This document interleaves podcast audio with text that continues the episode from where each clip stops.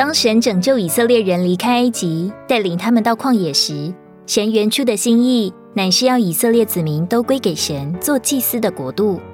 但由于以色列人的背叛和堕落，拜了金牛犊，便失去了祭司的职分。唯独立位支派谨守神的约，从他们的弟兄中分别出来，有资格取代以色列国民，成为侍奉神的人。其中的亚伦家族更被命定尽祭司职分。但是神预知祭司体系会败落，便在民数记第六章预备了一个补充，为那些原本不是身为祭司却自愿奉献给神的人开了侧门。所有神的子民，不论是男女、立位人或非立位人，都能成为祭司。这扇门就是拿西尔人许愿的条例。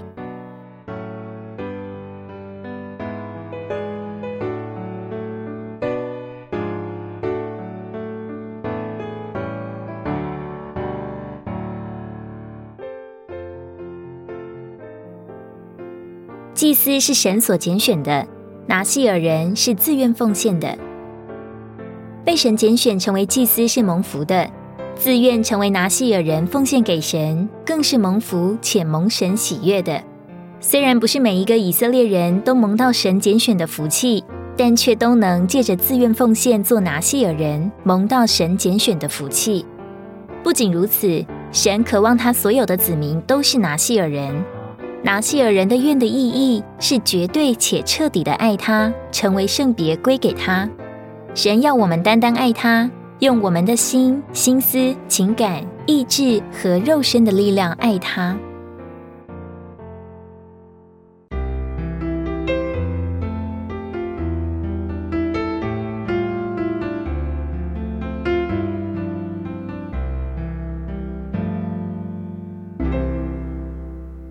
拿西尔人的奉献有四项的分别：第一，拿西尔人不可吃、不可喝与葡萄有关、从核到皮所制作出来的食物；酒以及一切与葡萄有关之物，都象征属地的快乐和世俗的享受，因此拿西尔人不碰这些，表征他们拒绝世界的福气，完全从世俗、属地欢乐的事物中分别出来，绝对为着神。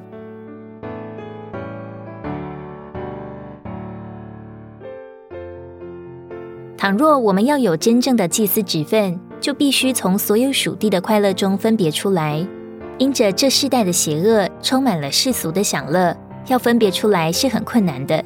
主需要一般人成为拿西尔人，在这堕落的世代中，成为绝对奉献的先锋。今天许多神的子民，一面要侍奉神，一面仍沉溺于属地的享受与欢乐。但圣经清楚的告诉我们。不要爱世界和世界上的事。人若爱世界，爱父的心就不在它里面了。贪爱属地的享受与欢乐，就无法为着神和他的旨意。一个自愿奉献给神的人，必定从属地的享受与欢乐中分别出来，好将心完全献给基督。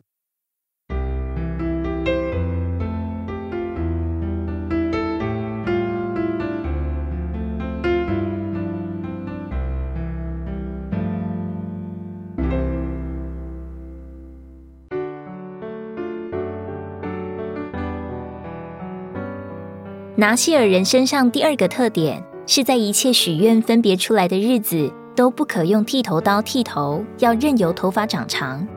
不可剃头，表征不可弃绝主的主权。拿西尔人不可剃头，要任由他的头发长长。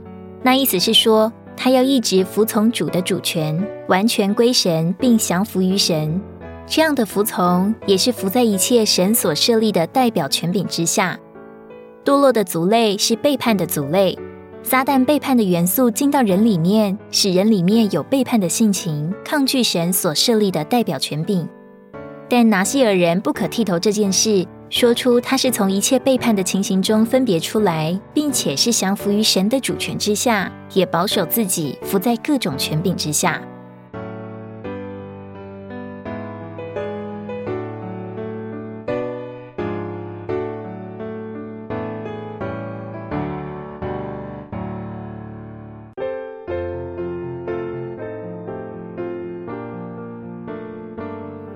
今天的社会充满了不法，学生可以抗拒老师，儿女可以抗拒父母，最终导致许多违逆伦常的悲剧发生。这是因为人里面充满了背叛，使人无法服在别人的权柄之下。奉献给神，成为一个拿西尔人，能保守我们脱离各样背叛的情形。当我们对权柄说阿门，在态度上尊敬他们，不顶嘴，就是站在拿西尔人的立场。这将使撒旦蒙羞，也使神喜悦。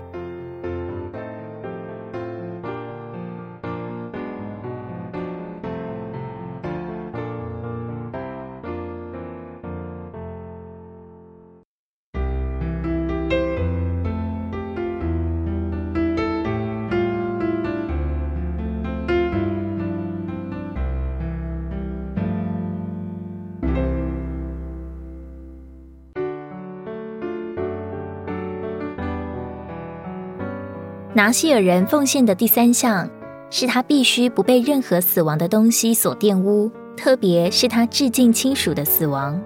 我们最近的亲属，尤其父母，代表我们天然的情感，会成为杀死我们的工具。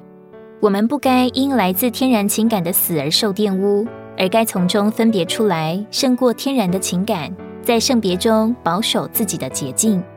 我们与神之间的事。必须不受任何天然情感的牵累。第四，拿西尔人也不该因着身旁有人突然死了，以致受了玷污。这里的死亡不是指着身体的，乃是指着属灵的，就是那些使我们死沉发死的事。任何时候，只要一闻到属灵死亡的气味，我们就必须跑开，免得受到玷污。